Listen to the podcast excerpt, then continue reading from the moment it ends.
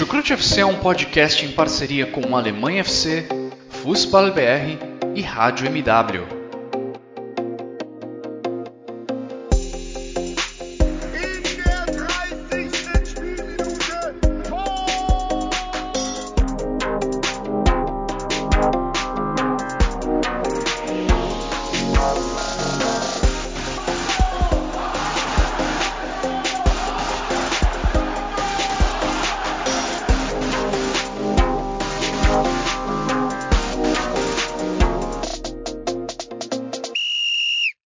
Sejam muito bem-vindos, fãs da Bundesliga. O meu nome é Guilherme Ferreira e eu recebo vocês para mais uma edição do Chucrute FC, dessa vez para falar sobre a 15ª rodada do Campeonato Alemão.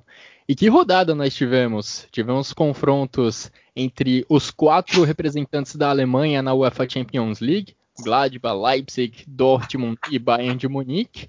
Tivemos goleadas, goleada do Stuttgart, goleada do Freiburg, e uma goleada do Schalke. E sim, o Schalke 04 finalmente venceu, quebrando um tabu de 30 jogos consecutivos sem vitória na Bundesliga.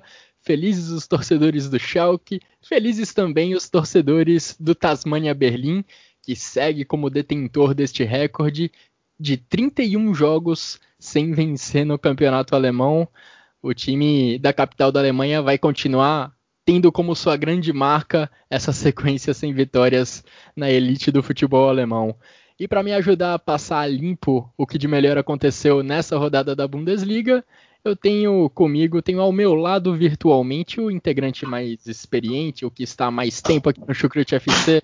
Tudo bem com você, Vitor Ravet? Seja muito bem-vindo. Moin, moin! Alô, servos! É, o negócio é que às vezes experiência pode atrapalhar, né? A gente acaba adquirindo mais vício também, né? Começa, começa, começa a achar que sabe de tudo. E aí, não estou falando exatamente que é o meu caso, não, né? Estou falando que nem sempre experiência é, é uma virtude.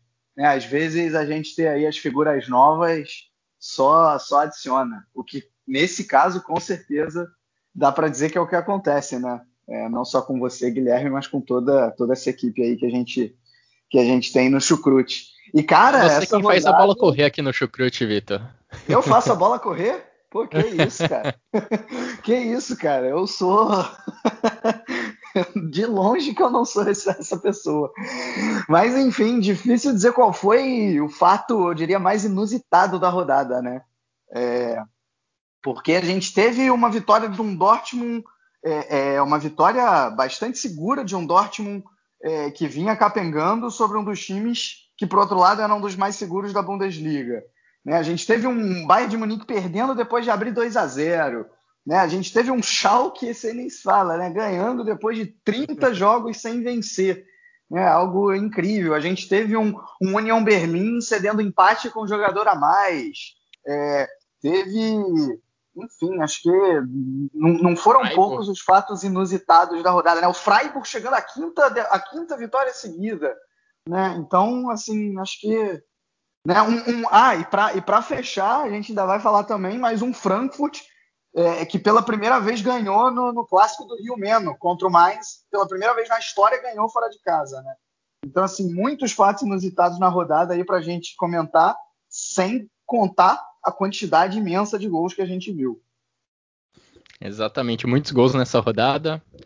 Sobre eles nós vamos falar ao longo dessa próxima hora. Agradeço a você que nos acompanha aqui no Chucrute FC. Se você está escutando a gente aí pela primeira vez ou está começando a conhecer agora o nosso podcast, a gente está disponível em todas as plataformas de agregadores de áudio, né? Google Podcasts, Spotify, Deezer, também disponibilizamos nossos episódios no YouTube. Fique à vontade para escolher a melhor alternativa para você. Agradeço também aos nossos parceiros do Alemanha FC, do Fußball BR, e vamos dar sequência, então, vamos começar, na verdade, o nosso debate pelo jogo que abriu a rodada, talvez uma das grandes surpresas dessa rodada da Bundesliga. Rodada, como o Vitor falou, de várias surpresas, talvez a maior delas tenha acontecido lá no Borussia Park. O Bayern de Munique, depois de três jogos virando o placar, agora foi ele quem sofreu a virada. Bayern de Munique tinha virado o jogo contra o Mainz depois de estar perdendo por 2 a 0. Agora a situação se inverteu. O Bayern abriu 2 a 0, parecia ter a situação sob controle, mas acabou sofrendo a virada com gols de Jonas Hoffmann, que teve uma atuação bem destacada, e a equipe do Marco Rose saiu com a vitória de lá do Borussia Park. E Vitor, me chamou muita atenção como, como o Gladbach se defendeu bem. Até os 10 minutos do segundo tempo, o Bayern de Munique só tinha quatro finalizações na partida. E considerando que você está enfrentando o Bayern, você passar esse tempo todo sem ser tão ameaçado, sem ver o seu goleiro trabalhar muito, é um grande feito. Ah, com certeza, acho que a estratégia do, do Gladbach foi bem, foi bem correta, né? É, usando lá um 4-3-3 em que o Stindl, o Embolo e o Hoffman iam nos, nos, nos zagueiros em cima do, do Bayern de Munique, o Bayern de Munique realmente não conseguiu criar muito, né? Quando passava da, quando passava ali da, da, da primeira linha, a defesa também já estava bem postada e realmente o, o Borussia Mönchengladbach se defendeu muito bem, foi sensacional a, a partida que a partida que o Gladbach, Gladbach fez, né?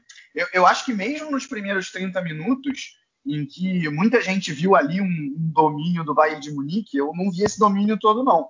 Né, eu vi um jogo equilibrado, em que o, o Gladbach deu mole ali com, com o Neuhaus, que fez uma excelente partida, mas que acabou cometendo um pênalti infantil. Né, ele próprio admitiu é. depois o erro, e tirando isso, teve ali um bom lance do Goretzka. Talvez o único erro defensivo do Gladbach tenha sido esse, né, um erro ali na saída de bola, que acabou gerando uma superioridade numérica grande no gol do Goretzka. Foram 4 contra 3, quando você está ali naquela situação é, é, já na, na, última linha de, de, ataque, acaba sendo difícil defender em desvantagem numérica, e nisso o Bayern de Munique teve sucesso no gol. Né, agora, tirando isso, o Gladbach foi muito bem, e no segundo tempo, depois, quando assumiu a, a, a liderança do jogo, né, já, já no início do segundo tempo, praticamente teve toda a qualidade do mundo para se defender e, e, manter, e manter esse resultado, né? Eu gostei muito, assim, uma, uma coisa interessante foi ver, claro, o, o Gladbach sabendo usar a fraqueza principal do, do, do Bayern de Munique, né? Que a gente pode aprofundar ainda um pouco mais, que é essa questão, mais uma vez, da linha alta. Apesar de que, é, na maioria das vezes que tentou a bola longa, né? A bola pelo alto, o Gladbach não teve sucesso, teve mais sucesso com a bola no chão, metendo, metendo aquele, aquele facãozinho, aquele, aquele passe de ruptura, que duas vezes é, o Stindl fez tão bem, a bola caiu no pé do, do, do, Hoffman, e eu não posso deixar de falar, né? Que bom que caiu no pé do Hoffman e não no pé do Embolo, porque o que a gente viu nas últimas partidas do Embolo perdendo gol um contra um, tá, não tá no gibi, e aí o Hoffman que né, os alemães eles gostam de chamar de né, essa bola assim que você está um contra um com o goleiro, você tem que você tem que ser eiskalt, né, ou seja, frio como gelo, né, frio de gelo, né, e aí eu, com essa frieza toda é, em frente ao gol, o Hoffman conseguiu uh, empatar é, com, com, os três gols tiveram tiveram uma similaridade grande no seguinte sentido, né, bola roubada no campo de ataque, né, ou no campo de defesa do Bayern de Munique. Uma partida muito boa do Gladbach. Eu sempre achei que, principalmente do ponto de vista ofensivo, né, o Gladbach vem fazendo uma boa Bundesliga.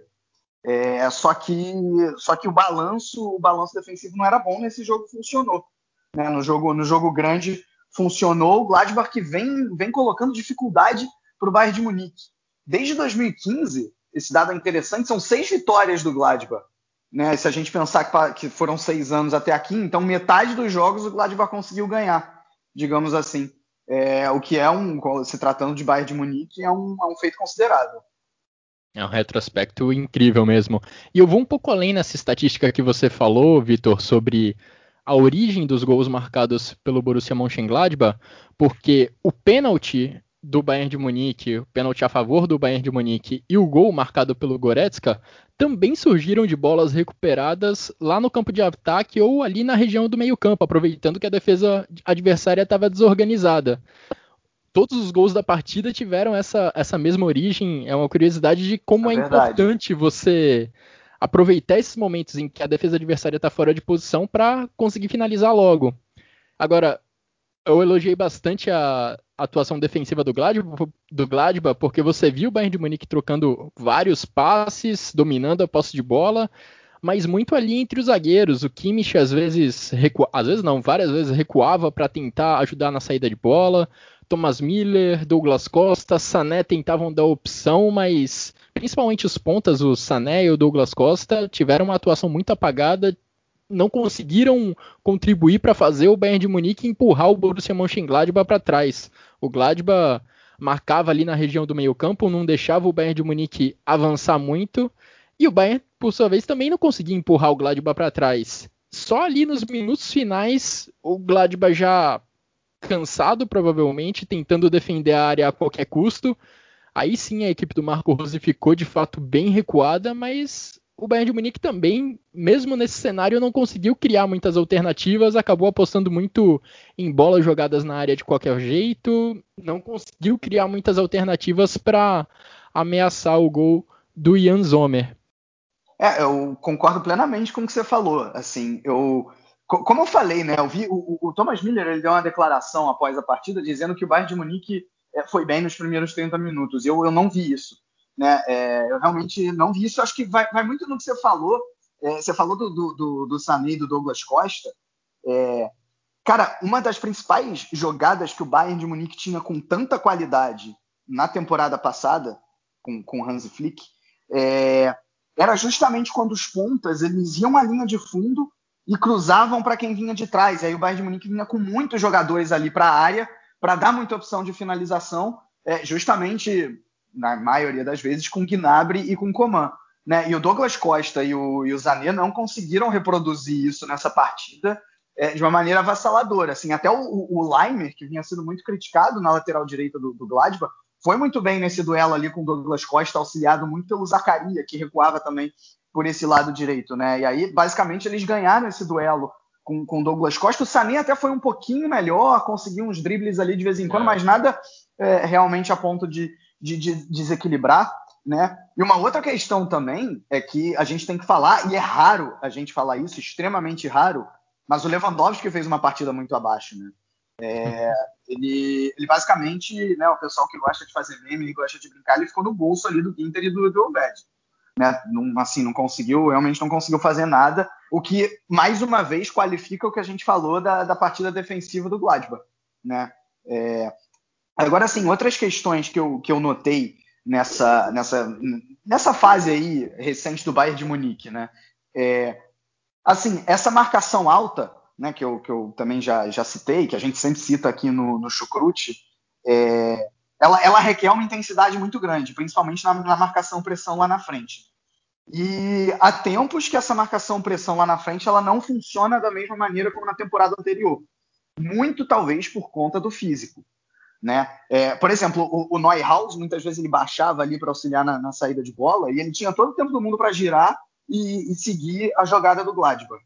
Um, então, eu, eu acho assim é, que talvez seja a hora do Flick questionar se em alguns momentos, em alguns contextos, em determinados jogos, não é hora de abrir dessa marcação, abrir mão dessa marcação alta, né? Porque assim não está definitivamente não está dando certo no defensivo e a produção ofensiva do Bayern de Munique vem caindo também. Ok, né? Talvez se não fosse a marcação alta não teria recuperado a bola lá na frente nos dois gols que fez, né? Como você muito bem citou né? Mas a, o, o, preço defensivo disso está sendo, tá sendo muito alto. Então é definitivamente é algo a se questionar, né? É, e, e, e, dessa vez outra coisa que, que, que piorou no Bayern de Munique é erros individuais, né? Erros individuais. O Zuli cometeu um erro individual assim absurdo no terceiro gol. A Laba vem jogando muito mal. Não sei se é a cabeça no Real Madrid que está deixando ele assim, mas né, nem sombra do que do que é o jogador que que a gente pode ver. Eu não, eu não entendo porque o Lucas Hernandes não, não, não, entra de titular nesse time. Né? Tudo bem, o problema do Bayern não é exatamente um problema individual na defesa, mas, mas talvez com outras peças é, a coisa poderia, poderia funcionar um pouquinho melhor. Né? E, e para fechar, assim, não posso deixar de falar da ironia, né, que você falou muito bem, Guilherme. É, nos últimos oito jogos, o Bayern de Munique saiu atrás no placar e em todos eles conseguiu pontuar, tirando esse. E aí dessa vez saiu na frente, saiu fazendo até dois gols, mas ainda no intervalo já tinha sofrido um empate para depois acabar sofrendo aí a virada. É impressionante essa sequência mesmo. quando o Bayern finalmente sair na frente do placar é para tomar a virada e aí não conseguiu se recuperar depois. Mas, enfim, você explicou muito bem essa questão defensiva né, do Bayern de Munique, que vem sendo recorrente, é um problema já que deve estar na cabeça do Hansi Flick, mas de fato o que me chamou mais atenção no Bayern de Munique foi não conseguir produzir tanto ofensivamente. Normalmente o Bayern consegue compensar essas deficiências defensivas com poder de fogo no ataque. Dessa vez, apesar de ter marcado dois gols, a produção ofensiva não foi tão grande. Repito, o Bayern de Munique só tinha quatro finalizações até os 10 minutos do segundo tempo. E o Bayern de Munique só não perdeu a liderança da Bundesliga nessa rodada por causa do que aconteceu na Red Bull Arena. Lá o Leipzig tinha a chance de assumir o primeiro lugar da tabela caso vencesse o Borussia Dortmund, mas não foi isso que aconteceu. O Leipzig até foi melhor no primeiro tempo, conseguiu sufocar em alguns momentos a equipe do Borussia Dortmund nos primeiros 45 minutos, mas o segundo tempo do Dortmund foi excepcional. Excepcional também a atuação de Erling Haaland na segunda metade do jogo. Que jogo do atacante norueguês, porque no primeiro tempo o Borussia Dortmund não conseguia fazer a bola chegar nele. E o jogo como um todo, né, não teve muita chance de gol no primeiro tempo, foram só três finalizações, as três do Leipzig. O Borussia Dortmund incrivelmente passou o primeiro tempo sem finalizar. No segundo tempo, a bola chegou no Haaland e o norueguês participou dos três gols, com direito a pivô, dribles, arrancadas. Jogo espetacular do norueguês, Vitor. E uma grande vitória desse Borussia Dortmund. Muita gente falando que talvez tenha sido a melhor atuação do time na temporada. Com certeza foi o melhor tempo do Borussia Dortmund na temporada, esse segundo tempo contra o Leipzig. Ah, com, concordo com isso. É, é assim, desde os tempos do Fábio já era, já era tradição aí o Dortmund fazer um primeiro tempo abaixo da média, chegar no segundo e, e deslanchar. Isso tem muito a ver, Guilherme. É, eu acho até, vou fazer a tua propaganda aí, é, e você pode explicar melhor, mas o texto que você escreveu para o Futebol BR falando é, da dificuldade que o Dortmund tem em fazer o primeiro gol é, e, da, e da facilidade que tem a partir do momento que faz o primeiro gol de sair o segundo, o terceiro, quarto, quinto e por aí vai, né? É, se vocês quiserem explicar melhor depois aí sobre esse texto, acho que é uma, uma boa oportunidade. E, e, assim, cara, vamos lá. Um, o, o Leipzig Cara, tem muita gente que diz, é, e eu, eu só concordo em parte, que o, o Leipzig é um time é, muito com muita qualidade, né? É o time é o, é o, time mais consistente da Bundesliga no momento, né? Porque o Bayern de Munique a gente acabou de, de, de comentar os problemas defensivos todos, né? O Dortmund capengando, o Leverkusen estava muito bem, mas de repente três derrotas seguidas e você viu o Leipzig com uma, com uma consistência maior. É, cara, eu, eu acho que isso é uma meia verdade, porque o Leipzig muitas vezes ele teve uma a defesa no campeonato até aqui é assim muito boa. Eu acho que é até a melhor defesa do campeonato, pelo menos até, até essa rodada é. Não sei se com os três gols sofridos, é, vou até confirmar essa informação aqui, mas enfim, é uma defesa com muita, com muita qualidade.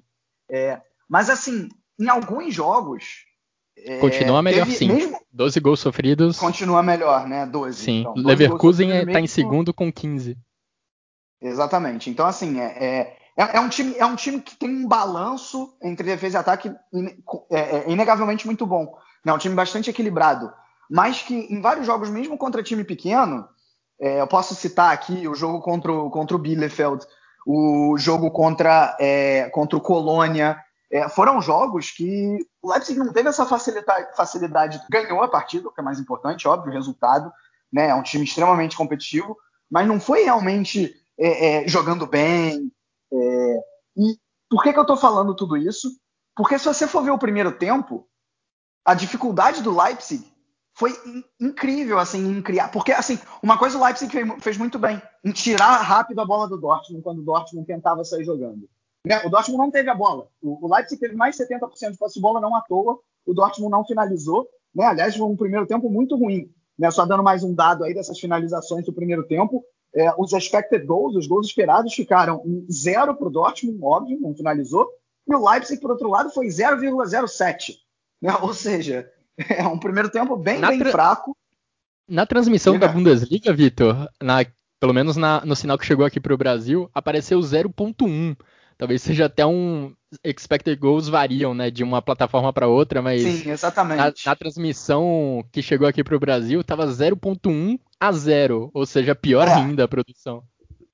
É, pois é, exatamente. É, então, não, não, não, seria um pouquinho melhor, porque eu disse 007, não 07, né? Então, ah, sim, a, entendi 07. O dado que eu tenho é um, é, é um pouquinho maior. Mas, mas, seja como for, seja como for, é, é, enfim, demonstra o primeiro tempo né, fraco, assim, das duas equipes do ponto de vista ofensivo, né? O, o, uma coisa que o Leipzig fez bem foi saber roubar a bola rápido, mas não sabia mais como, como chegar, né? Assim, é, é, no final, do, no final do, do, do jogo, o Angelino até deu uma assistência, mas tirando isso, ele não apareceu muito. Né? O Leipzig com, com dificuldade realmente de furar a defesa bem postada do Dortmund, quem diria, Hummels e Akanji, né? com, com jogos incríveis, assim, jogos que eu digo os dois, né? Não os últimos jogos. O Akanji, assim, o Akanji, vale dizer, é um jogador que é, é, depois, depois que teve uma lesão, ele, ele não voltou com a mesma qualidade, mas nos últimos jogos uh, vem jogando muito bem, vem sendo, vem sendo um ponto seguro aí do Borussia Dortmund junto com o Hummels nessa, nessa defesa. Até o Munier vem, vem, vem relativamente seguro de produção. É, e nesse jogo né, não, não, cometeu nenhum erro grave, enfim. É, então, assim, o, o, o, na parte tática, né, o Leipzig até soube, teve algum mérito em realmente ter, né, não deixar o Dortmund jogar, mas o, a defesa do Dortmund conseguiu se sobressair. E aí, no segundo tempo, o Dortmund decidiu imprimir a intensidade de sempre, né? Ah, e só mais um detalhe sobre o Leipzig, que para mim também é, coloca essa questão da consistência é, em xeque, que é o seguinte: é, os todos vermelhos eles têm problemas para jogar jogos grandes. Se você pegar é, os adversários que eu considero os mais fortes da Bundesliga, que são os cinco primeiros né, da temporada passada, e que nessa só o Gladbach não está ali no grupo, mas mesmo assim está brigando ali, né? Ou seja, contra Gladbach, Bayern de Munique, Borussia Dortmund e Bayern Leverkusen, nos últimos 12 jogos, 12 jogos, o Leipzig conseguiu uma única vitória. Tudo bem que são muitos empates aí, foram poucas derrotas também, duas ou três, mas vitória mesmo, três pontos, uma só. Né? Então, assim, talvez é, seja a hora de, de conseguir é, é, resolver esse problema dos jogos grandes, porque até porque se não conseguir vencer esses jogos grandes, não vai conseguir vencer a Bundesliga é, que é o grande objetivo da, da, equipe, diria não só nessa, nessa temporada, mas para o futuro também, né? Mas aí voltando para o segundo tempo, aí no segundo tempo o Dortmund decidiu, decidiu imprimir a sua intensidade, né? Apareceu realmente, né, não sei se o Leipzig cansou, mas conseguiu chegar rápido é, no, no, trio de ataque para acelerar nesse terço final. E foi o que acabou acontecendo, né? É, o Haaland você já citou. E, cara, para quem acha que o Haaland é, é assim, ele é um, ele é um cara, o, o que o, a galera do Tactiquês gosta de chamar um jogador terminal, né? É, não que ele não seja, mas é impressionante como ele colabora com a construção do jogo também. Teve é, é, no, no, segundo gol, a bola que ele mantém ali no pé, é, é, que ela, ela vem difícil, ele mantém, ele mantém o domínio, dribla um jogador ainda e joga a bola para o Sancho até a, até a bola voltar para a cabeça dele. Né? É impressionante. E esse não foi o único lance em que ele fez isso nessa partida. Né? E aí ainda tivemos também uma excelente partida de Marco Reus e excelente partida do Sancho. Eu acho que até que a volta do Haaland ela, ela potencializa o Reus e o Sancho, porque o Haaland ele é um jogador mais associativo do que, do que é o Mucuco, por exemplo. Claro, o Mucuco não dá nem para comparar ainda. O Haaland, que é jovem, tem, tem 4, 5 anos mais do que o Mucuco. Então é uma, é uma, é uma comparação desleal aí, não dá nem para. Mas assim, ele, ele definitivamente ele associa mais, acho que ele acaba potencializando. Muito você falou que o Sancho é, é, caiu de produção porque o Hakimi foi embora e eles é, é, é, se entrosavam muito bem juntos, né? E o Santos parece que nos últimos três jogos está recuperando a boa fase, né? Dessa vez mais um gol, uma assistência, realmente uma exibição no Dortmund para não botar defeito. e para fechar, assim, se a gente falou que o Leipzig tem esse problema nos jogos grandes, cara, dá para dizer que o Dortmund cresce nesses mesmos jogos, pelo menos pela Bundesliga, né? É, contra o Leipzig, ganhou a maioria das partidas que fez até aqui, desde que o Leipzig subiu. É, sempre acaba, acaba se dando bem. É, contra o, o Bayern Leverkusen, perdeu a última partida, bem verdade, mas foi aquele 4 a 3 bastante equilibrado. E tirando isso, não perdia, não perdia coisa de 10 jogos. Contra o Gladbach, né, freguês de carteirinha. Ou seja, o, se o Dortmund deixa pontos muitas vezes contra equipes não tão fortes, pelo menos nos jogos grandes, acaba crescendo. E mesmo contra o Bayern de Munique, ok, na, na Allianz Arena não tem o que falar, é um time que né, vira, vira pequeno. Mas no Signal Iduna Park faz jogos duros. Né? Perdeu, perdeu os dois últimos, é verdade, mas dois jogos extremamente equilibrados. E antes desses dois jogos perdidos, era né, chegou a vencer dois ou três jogos. Então, assim, é, é, nesse sentido, o Dortmund acaba sendo o oposto do Leipzig. É, e Lucian Favre, a essa altura do ano, deve estar tá sentado lá na casa dele pensando, putz, devia ter o Erling Haaland ali em dezembro, quem sabe eu ainda não teria salvo o meu emprego, porque o que, o, o que esse norueguês consegue produzir, entre aspas, sozinho é coisa impressionante. Você mencionou o segundo gol, em que ele dá uma sequência de dribles para depois finalizar dentro da área. Se você pegar a raiz ali do primeiro gol, é ele quem faz um pivô também, entrega a bola, se eu não me engano, para o Marco Reus é também ele no primeiro gol quem inicia a jogada. E também ele quem dá o próprio passe, o cruzamento para dentro da área. Ele não fez o gol ou deu a assistência, mas ele foi, foi fundamental também ali naquele primeiro gol, na construção desse primeiro gol. Agora, o Borussia Dortmund do Lucian Favre também tinha outros problemas além da contusão do Erling Haaland. E esse texto que eu fiz que você mencionou, Vitor, é, trata um pouco disso, porque o Borussia Dortmund ele tem um dos ataques mais potentes da Bundesliga em termos de números, em número de finalizações, em número de gols marcados, mas muito dessa produção do Borussia Dortmund, ela acontece quando o time já está ganhando. Ou seja, quando o time tem a possibilidade de aproveitar os contra-ataques, quando o adversário sente a necessidade de ir mais para cima do Borussia Dortmund e o contra-ataque fica mais à disposição da equipe amarela. E é nesse cenário que o Borussia Dortmund se dá melhor, aproveitando a velocidade do Sancho, aproveitando a velocidade do Haaland, do Gil Reina. Esses três caras, quando tem espaço para atacar, eles fazem a festa, eles conseguem construir ataques perigosíssimos.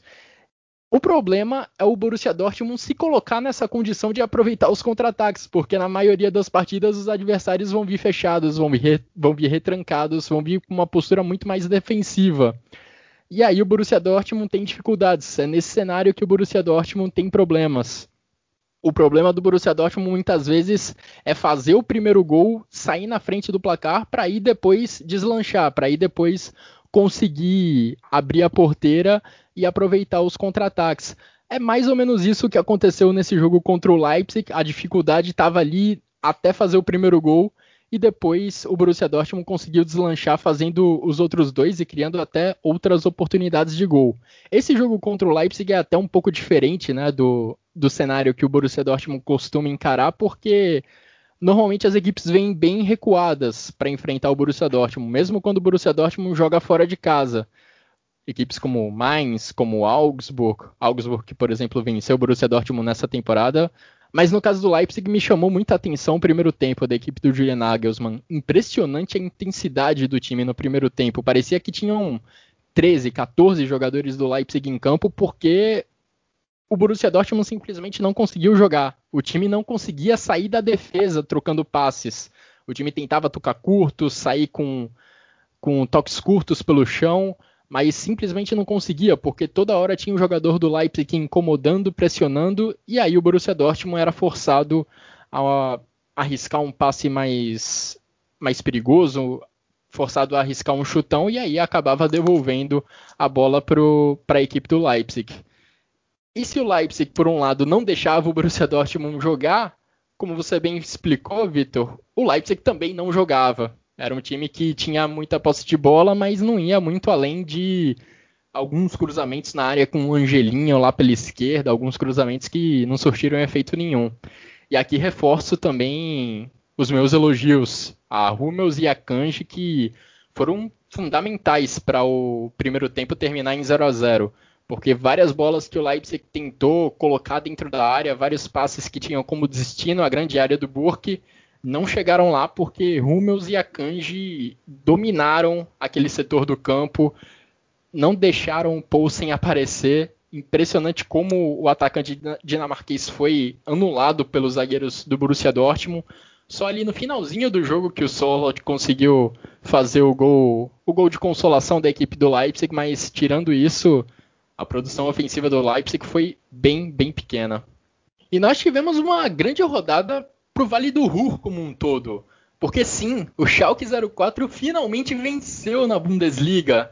Perto de completar um ano da última vitória do Schalke pelo campeonato alemão, lá em janeiro de 2020 o Schalke tinha vencido o Borussia Mönchengladbach Naquela época, David Wagner era o treinador da equipe de Gelsenkirchen. O Schalke estava bem na tabela, era um dos primeiros colocados. Sonhava, quem sabe, ali com vaga em competição europeia, quiçá Champions League.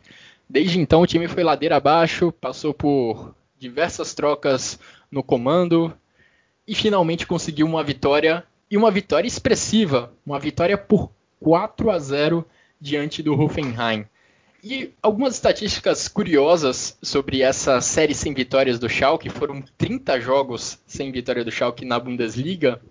Só duas vezes nessa sequência o Schalke passou um jogo sem sofrer gols. Só duas vezes o Schalke conseguiu o famoso clean sheet. Só duas vezes nessa série de 30 jogos sem vitória o Schalke marcou mais de um gol em um jogo. Então, finalmente, Vitor, o Schalke venceu e venceu porque conseguiu ser eficiente no ataque, conseguiu aproveitar a chance que criou e conseguiu também evitar que o Hoffenheim balançasse as redes do Ralf Fährmann. É, chegou a esperança, né? Chegou Hope. Chegou Não, Não engra... engraçado, né? Porque Matthew Hoppe marcou os três gols do Schalke contra o time que é presidido pelo Dietmar Hopp. Um é de diferença que marcou esse jogo entre Schalke e Hoffenheim. É, realmente as ironias aí não estão faltando nessa, nessa rodada, nesse jogo. Né? Semana passada a gente falou também que a esperança era grossa, né? a esperança Nossa. era grande por causa do novo técnico, então é, não está faltando aí os azuis reais com muitos trocadilhos. É, mas acho que o torcedor azul real ele não está rindo nesse momento por causa dessas excelentes piadas que a gente acabou de fazer, Guilherme, sim, porque o time conseguiu conseguiu essa, essa façanha aí, né? Assim, e só para explicar o quanto seria vexaminoso o Schalke né, igualar ou ultrapassar esse recorde negativo do Tasmania Berlim. O Tasmania Berlim chegou a essas 31, 31 jogos sem vitória na temporada 65-66. Ele era um time praticamente amador, porque naquela época é, você tinha o seguinte: você tinha um, um limite de salário para os atletas na Alemanha. Né? A Bundesliga é recém-criada, né? o profissionalismo na Alemanha é muito tardio, então ele era recém-criado praticamente. E e o Hertha Berlim, é, na temporada anterior, ele, é, ele, ele de alguma maneira burlou esses salários. E, e por conta disso não foi, né, não foi permitido jogar a Bundesliga na temporada seguinte, como punição. É, e meio que a DFB queria, porque queria colocar um time de Berlim para jogar, para ter um time da capital. E o que acabou acontecendo é que ofereceram para é, ofereceram para o Victoria Berlim na época, acho que ofereceram ainda para outro time. Esses times não conseguiram, ofereceram para o Tasmania Berlim, que era um time praticamente amador e disputou a primeira divisão. Né? Claro, aí você, com a possibilidade de disputar a primeira divisão, você ainda consegue se estruturar em alguma maneira, mas mesmo assim, né, é, acabou passando da maneira que passou, com apenas duas vitórias e quatro empates nessa, nessa ocasião. Então, o Schalke né, que está longe de ser um time amador, iria conseguir né, ultrapassar é, negativamente um time que era praticamente amador. Né? Então seria realmente lamentável. É, mas eu, eu, acho que vale, vale a pena citar alguns elementos aí. Né? Primeiro, acho que a, a chegada do Gross, ela, claro, é muito cedo para a gente fazer qualquer avaliação, mas ele, no mínimo, já mudou o time de colocar. A gente falou isso semana passada, o time já tinha relativamente melhorado até tomar o primeiro gol contra o Hertha Berlim. É, jogadores mais experientes, né? É, a, a, talvez a única exceção seja justamente o Ropa, é, que, que, é muito jovem, tem, tem 19 anos ainda, um, um americano, nasceu na Califórnia e, e atuou na, na, nas categorias de base do Barcelona. Não, não em La Masia, mas numa das academias que o Barcelona tem pelo mundo, é, lá nos Estados Unidos, ele né, foi, como é que fala, grew up, né, foi, foi formado numa dessas academias. E, mas com essa experiência, acho que o Schalke, o Schalke deu uma crescida. Para começar, a chegada do Kolasinac, né, ele, ele, ele, é um líder, ele já assumiu, já, já assumiu o posto do capitão, com, com, porque o Mascarel estava machucado. É, e os jogadores fiz, falaram que isso, isso, já fez um impacto, a chegada do Kolasinac. né, acho que não por coincidência, o, o Schalke se utilizou muito do, do lado esquerdo, né, que é onde o Kolasinac atua. Volta do Kolasinac, que tinha ido muito bem pelo Schalke três, quatro temporadas atrás antes de ir para o Arsenal. Né?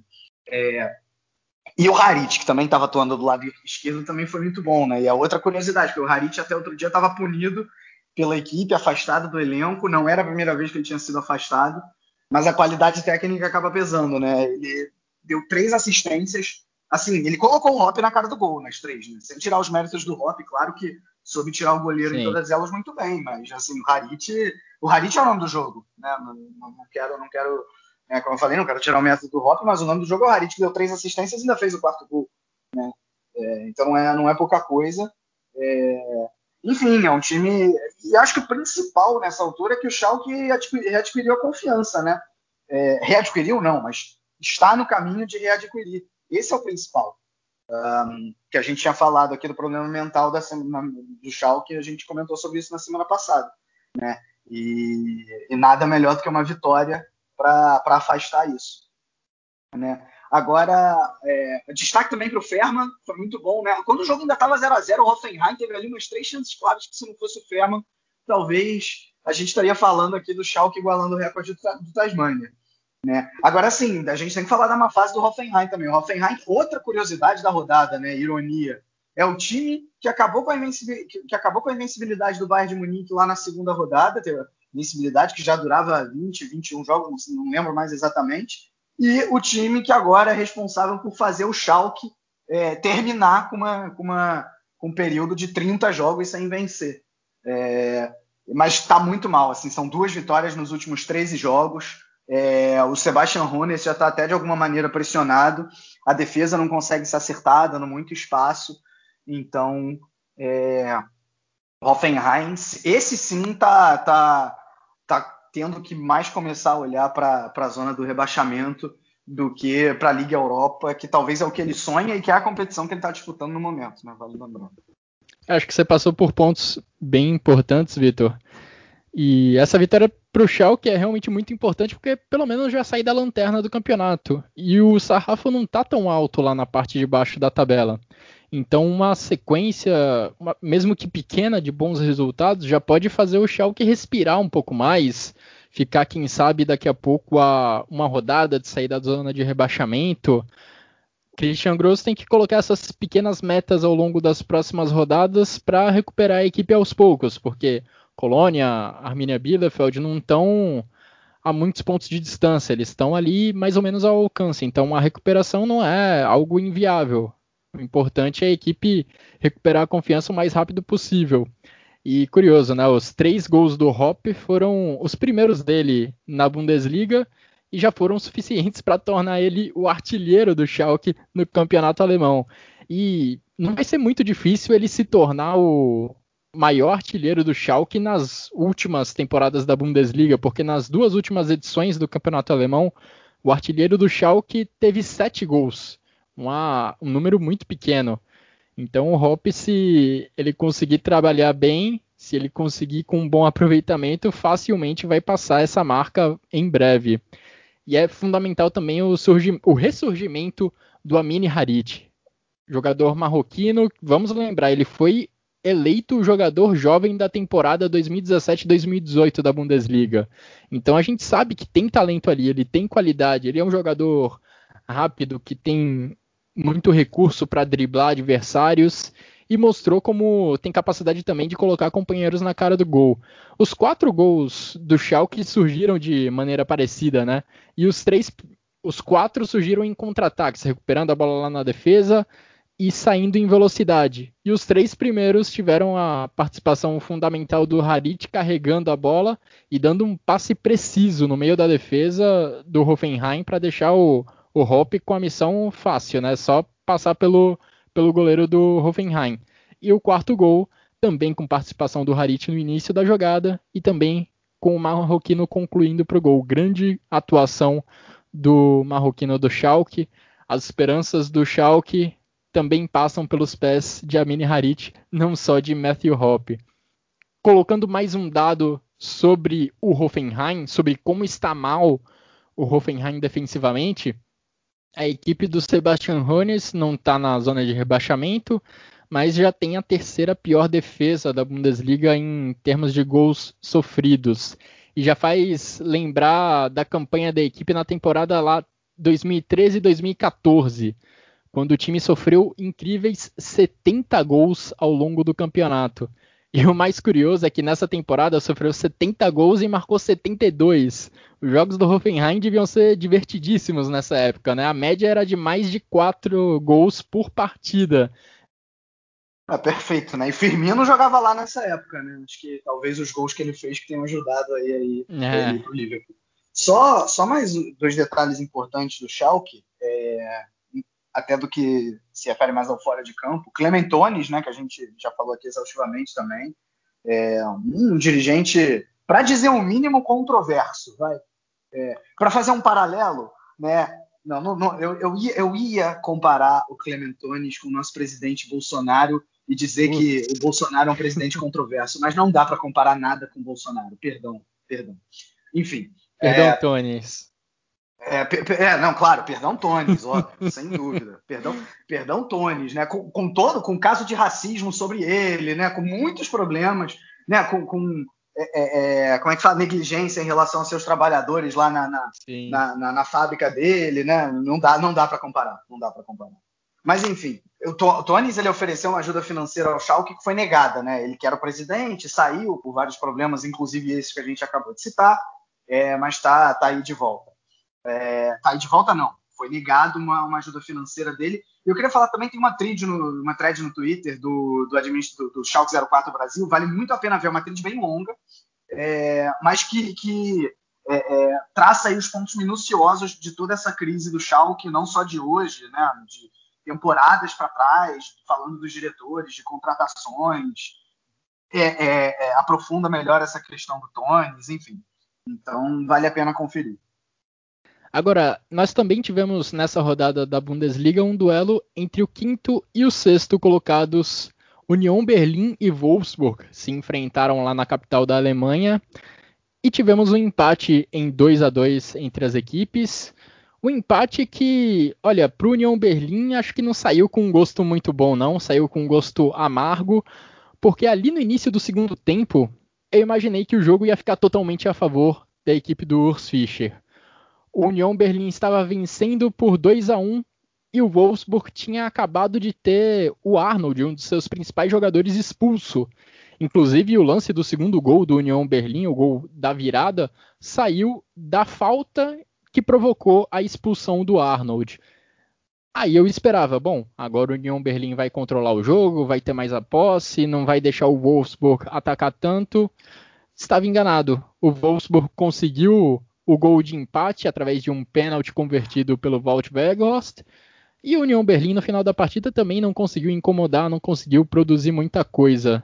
Vitor, acho que apesar da, desse ponto ser conquistado contra o Wolfsburg, do Wolfsburg, apesar do Wolfsburg ser uma equipe mais forte, ter até mais ambições, se a gente pensar no início da temporada, o empate acho que acaba não saindo com um gosto muito bom para a equipe do União Berlim.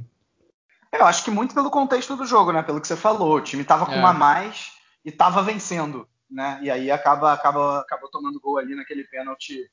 Um pênalti ali fortuito, né? Que a bola bate na mão do, do Andres, do Friedrich. Agora não, também não tô, não tô lembrando. Mas, cara, assim, falando do jogo, foi, foi um jogo legal, né? Dá para dizer que foi o jogo aí das surpresas da Bundesliga, né?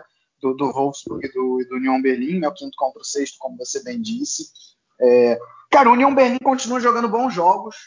Uh, mesmo na ausência do Cruz, está sabendo tirar muita coisa entre o, do, do, do, ataque, que é formado pelo, pelo Geraldo Becker e o, e o Avoni. Eles estão se entendendo muito bem ali na frente, né?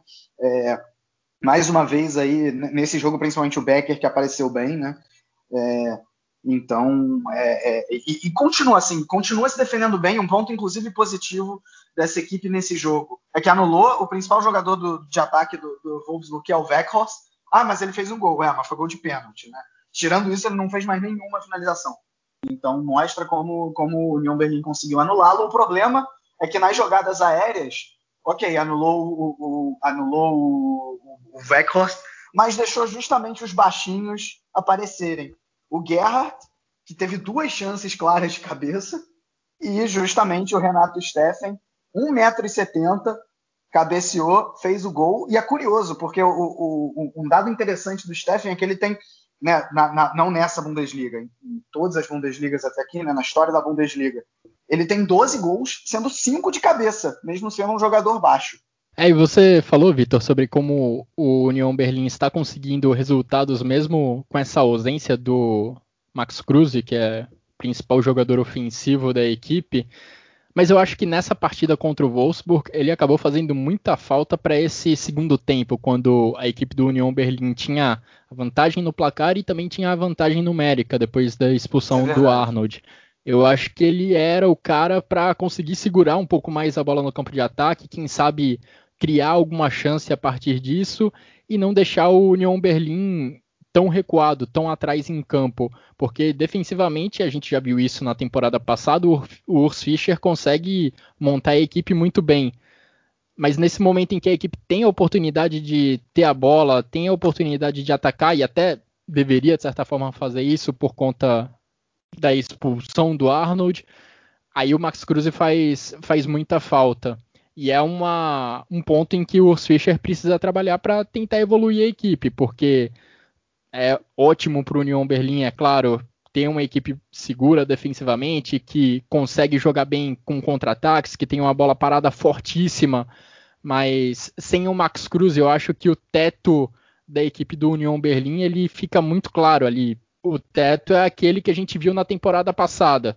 Para conseguir algo a mais, a equipe precisa do Max Cruz e a equipe precisa de um, alternativas ofensivas, né, que não sejam bola parada e contra-ataques, porque nesses quesitos, de fato, a equipe é muito forte e acabou até construindo boas chances de gol, conseguiu construir os seus gols dessa forma, recuperando a bola, atacando em velocidade com o Aoni e com o Becker. Inclusive, o primeiro gol, se eu não me engano, é, o primeiro gol foi exatamente dessa forma, roubando a bola, a partir de um passe ruim do Pongracic. E aí, com poucos toques na bola, poucos segundos depois, o União Berlim marcou o seu gol. Já falamos de algumas surpresas que aconteceram nessa rodada. Uma delas a gente deixa para agora, porque o Freiburg emendou a sua quinta vitória consecutiva nessa edição do campeonato alemão e fazendo cinco gols contra o Colônia. 5 a 0 para a equipe do Christian Streich que emenda uma sequência impressionante dentro do campeonato. A gente até vinha falando com certa preocupação da equipe do Freiburg ali nas primeiras rodadas, porque a equipe estava mais próxima da zona de rebaixamento do que ali de uma briga por vaga em competições europeias. E agora o cenário se inverteu. A equipe do Freiburg, com essa sequência de cinco vitórias consecutivas, se distanciou bastante lá da zona do perigo, se afastou bastante da zona de rebaixamento, Vitor. Enquanto isso, o Colônia segue na sua briga contra o rebaixamento, segue em momento terrível com sob o comando de Marcos Gisdol, já são quatro jogos consecutivos sem vitória. É, o Freiburg, o Freiburg é aquele time do Christian Streich que, cara, assim, ele, ele só não é o melhor técnico da Bundesliga, porque né, tem um Hansi Flick que fez o que fez com o Bayern de Munique, né, tem o Marco Rose que também é, tira mais do elenco do Gladbach do que, é, do que em teoria era o que se poderia esperar. Né? Tô, tô fazendo uma análise não dessa Bundesliga necessariamente, mas de um todo. Agora os traz com vários e vários times fracos ao longo de várias e várias temporadas, né? Vem tirando leite de pedra. E, cara, tirando no ano que ele caiu mesmo, é, e voltou no ano seguinte, cara, o Freiburg não costuma correr grandes riscos de rebaixamento, né? Às vezes, uma temporada ou outra, fica um tempo ali, duas, três posições na frente, chega ali nas rodadas finais, aí garante matematicamente a permanência, faltando né, três rodadas, duas rodadas, às vezes, mas assim, sempre você olha e você fala, tá, tem time pior nessa temporada para cair, tem time jogando pior, não necessariamente pior no papel. Né? É, e, e, vem acontecendo isso mais uma vez. É, uma, uma, coisa que eu tô achando interessante nesse Freiburg é, é, que não é um time que depende de um jogador, assim como até já foi em outros tempos, né? É, que era o caso muito do Petersen é, e às vezes do Nidar Lechner, que hoje está no Augsburg. É, dessa vez não, tanto é que foram cinco jogadores diferentes que fizeram os gols.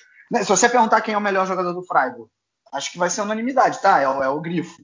Ok, né? É, mas não é, não é que o time é necessariamente dependente dele. Nessa partida, o grande destaque foi o Demirovic, fez um gol e deu, deu duas assistências, né? uma boa contratação aí dessa equipe do, do, do Freiburg. Né? É, é, aí você tem aí, de vez em quando, o Roller, mete um golzinho aqui, né? dá uma assistência ali. Né? Você, consegue, você consegue um time, um time que tem vários jogadores eu não vou dizer que podem decidir, porque não é exatamente o perfil, né? não é um time que faz muitos gols, apesar dessa partida, né? mas que, é, de alguma maneira, é, acabam, acabam sendo protagonistas, além de ter uma defesa compacta que consegue se defender bem. Agora, vale dizer também, assim, a última coisa que eu quero é dar uma ducha de água fria no torcedor do Freiburg, mas essas vitórias foram contra né, cinco vitórias seguidas. Né? E é a primeira vez na história que isso acontece no Freiburg, né? o que é sensacional. É, mas essa, é, os adversários: Arminia Bielefeld, Schalke, Hertha Berlim, Hoffenheim e Colônia. Né? Ou seja, todos os times da, da parte de baixo da tabela. Ok, realmente, o Freiburg também vai lá, é um time que não é mais forte do que esses que a gente citou, né? No papel foi lá e ganhou. Então, né, tá, tá, tá de excelente tamanho. Né? Mas não é que o Freiburg foi lá e fez o Bayern de Munique sofrer. Aliás, é o próximo adversário, né? Não é que foi lá e fez um para perder, não, não é isso. Né? Mas de todo jeito, mérito, muitos méritos aí pro, pro Freiburg. É... E cara, o Colônia, o Colônia, como você bem disse, chegou à quarta derrota seguida, né? Chegou a ensaiar ali uma reação com o Guizdou, mas já, já vai caindo, assim, já vai. E o, o, o grande problema é que, assim, se você for, for olhar os últimos jogos, mesmo os jogos em que perdeu, a defesa era contra o Augsburg semana passada, perdeu de 1 a 0, mas você viu alguns méritos ali, uma defesa relativamente bem compacta, com alguns elementos positivos, tomou um gol ali, mas poderia ter saído com empate ou mesmo com a vitória. Nesse jogo não, né? Nesse jogo você pega tudo, todas as chances do Freiburg foram absurdamente claras. Né? Os cinco gols, assim, as chances foram muito, muito claras, ou seja, o Colônia permitindo algo que não vinha costumando permitir. E para piorar, né? A gente está gravando. No momento tem tem 40, não, 51 do segundo tempo e o Arminia Bielefeld está ganhando do Hertha Berlim. Daqui a pouco nos outros jogos a gente vai poder falar, né? É, é quando, quando o Guilherme for falar dos outros jogos, ele vai, a gente vai falar sobre esse jogo em específico, mas isso é muito ruim para Colônia, né? Porque o Colônia nesse momento entra, acabou o jogo, viu? Acabou aí o Bielefeld contra, contra o Hertha né, ao vivo aqui, ao vivaço no, no Chucrute FC. Só faltou você narrar o jogo, só faltou você narrar até o final. só faltou narrar o vídeo final, realmente. Mas enfim, então, para piorar para o Colônia e para o Schalke e para o Mainz também, né? O, mas no caso do Colônia, Colônia agora na zona do playoff. Exatamente. Agora, como você falou, o Freiburg vai ter a sua prova de fogo, né? enfrentando o Bayern de Munique e um Bayern de Munique vindo de uma derrota, o que é uma tarefa ainda mais complicada, um Bayern de Munique querendo mostrar que não está no momento tão mal assim, que não está, que não quer se distanciar, que não quer largar da liderança da Bundesliga. Agora, eu estava vendo as escalações dos últimos jogos do Freiburg e é curioso notar como o Streich vem conseguindo manter uma constância nas escalações. São poucas peças que mudam nessa equipe do Freiburg. A base é muito bem definida, com jogadores lá como Grifo, como Gunther, como Santa Maria, que é uma contratação que chegou nessa temporada.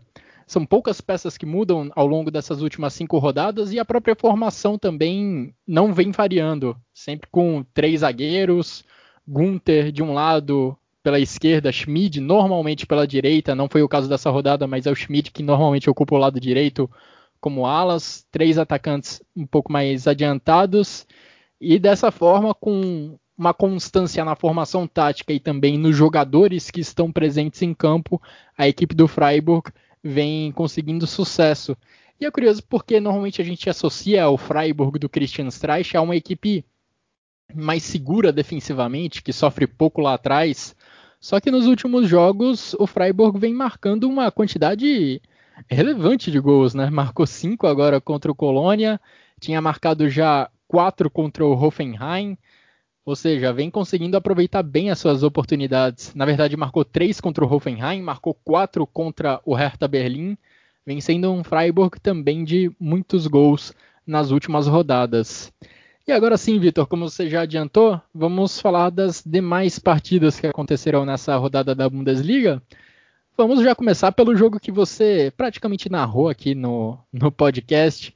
O Arminia Bielefeld venceu a equipe do Hertha Berlim. Hertha que neste domingo teve o desfalque do brasileiro Matheus Cunha, ou seja, metade do time não jogou. brincadeira, mas de fato o Hertha Berlim vinha sendo muito defensivo. Não é brincadeira, não. Do... Tem uma verdade nisso aí. É, tem, tem um, uma dose de verdade, mas não quis, não quis ser tão maldoso com o trabalho do Bruno Labadia, que, enfim, já vem sob pressão porque não vem conseguindo tirar muito dessa equipe do Hertha Berlim. Matheus Cunha vem sendo realmente muito, muito importante para a produção ofensiva da equipe da capital da Alemanha.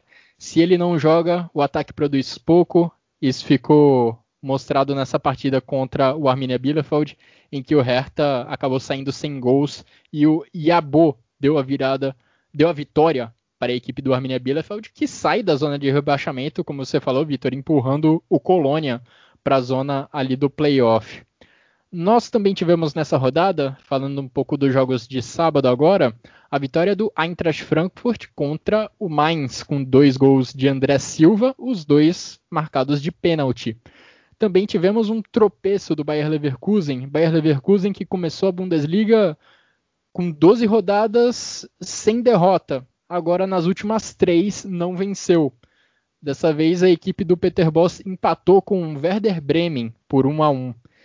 Enquanto isso, já neste domingo, o Augsburg recebeu o Stuttgart e o Stuttgart venceu. Stuttgart, equipe do Pellegrino Matarazzo, melhor equipe fora de casa nessa Bundesliga.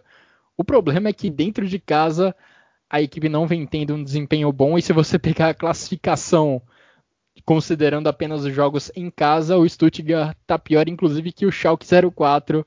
Só aí você tem noção de como está mal a equipe do Pellegrino Matarazzo jogando em seus domínios.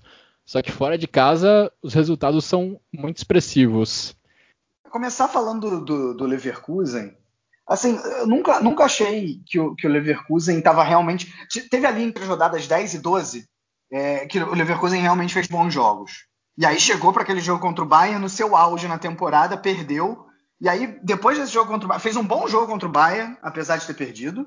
É, e aí depois voltou ao padrão que estava antes, lá nas, nas, rodadas iniciais. Assim, um time que muitas vezes não sabe o que fazer quando tem a bola, tem mais a bola, mas não sabe o que fazer. O Brenner, o Brenner deu dois chutes a gol o jogo inteiro né, o gol do Toprak, como vale a lei do ex, né? Quando o Toprak faz gol contra o Bayern Leverkusen, é porque a lei do ex realmente vale mais do que as, vale mais do que, vale mais do que as leis de Newton, né?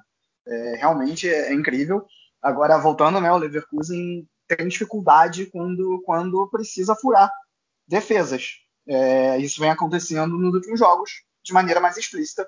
É, acho até que não sei se é a hora de questionar se Chique e Alário devem jogar juntos, algo nesse sentido. Né? E o Bremen, se por um lado, em alguns jogos, consegue demonstrar algum desempenho consistente na defesa, é, não tem nenhuma ideia ofensiva, sem Fulkrug, sem Rashica, parece que o time não funciona simplesmente, né? fez um gol ali de bola parada. Mas isso não vai ser suficiente para crescer no campeonato é, daqui para frente. Né?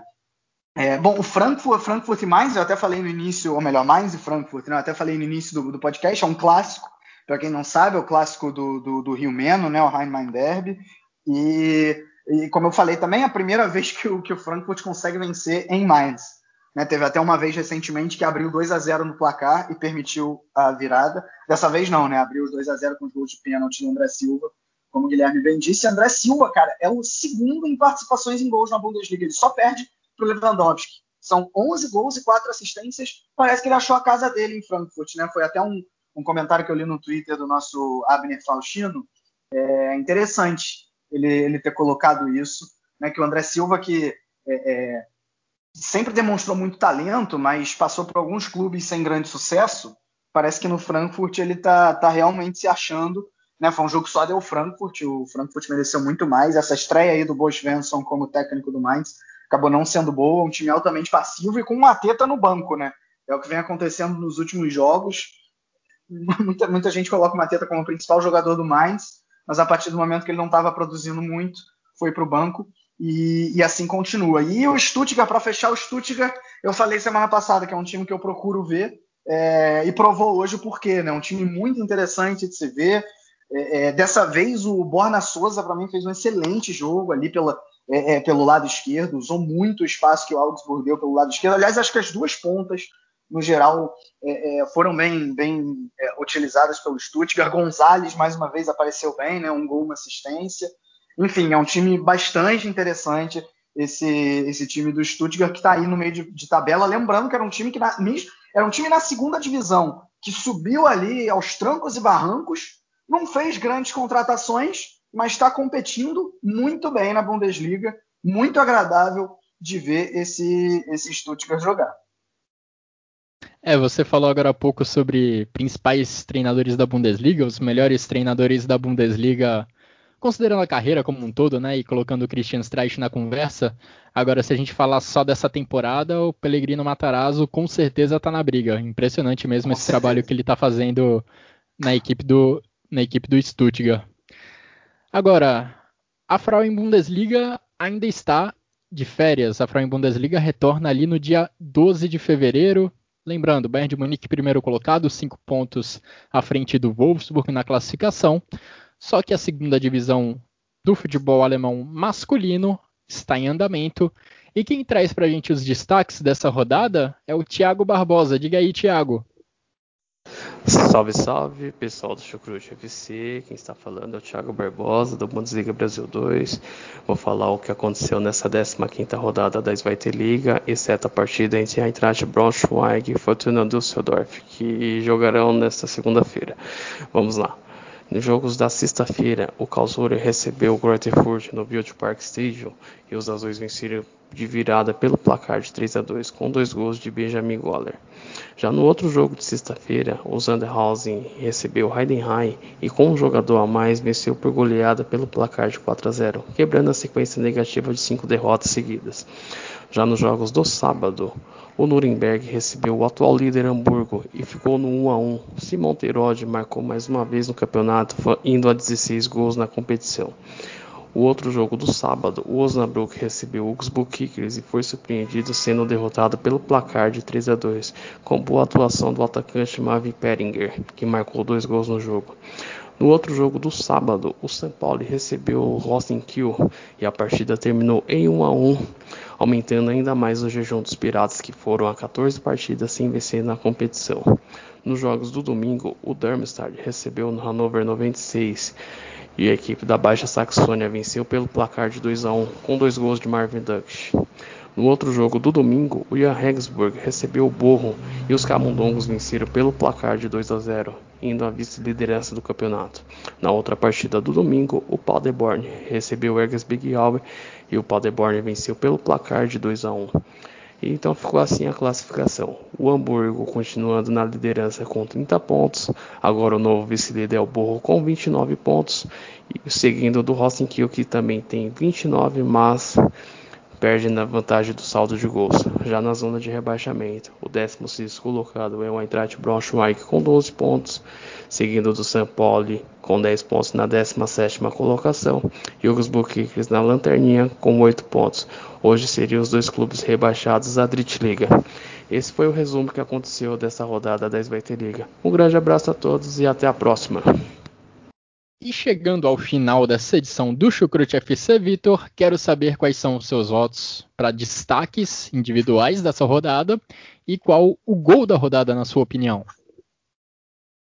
Bom, vamos lá. Acho que, cara, muito destaque individual. Foi realmente difícil escolher dessa vez, principalmente né, da maneira que com, com tantos gols. É, muito jogador fazendo dois, três gols, dando muita assistência. Sim. É, eu, vou, eu, vou, até falar todos os nomes que eu, que eu considerei colocar na seleção, que eu acho interessante.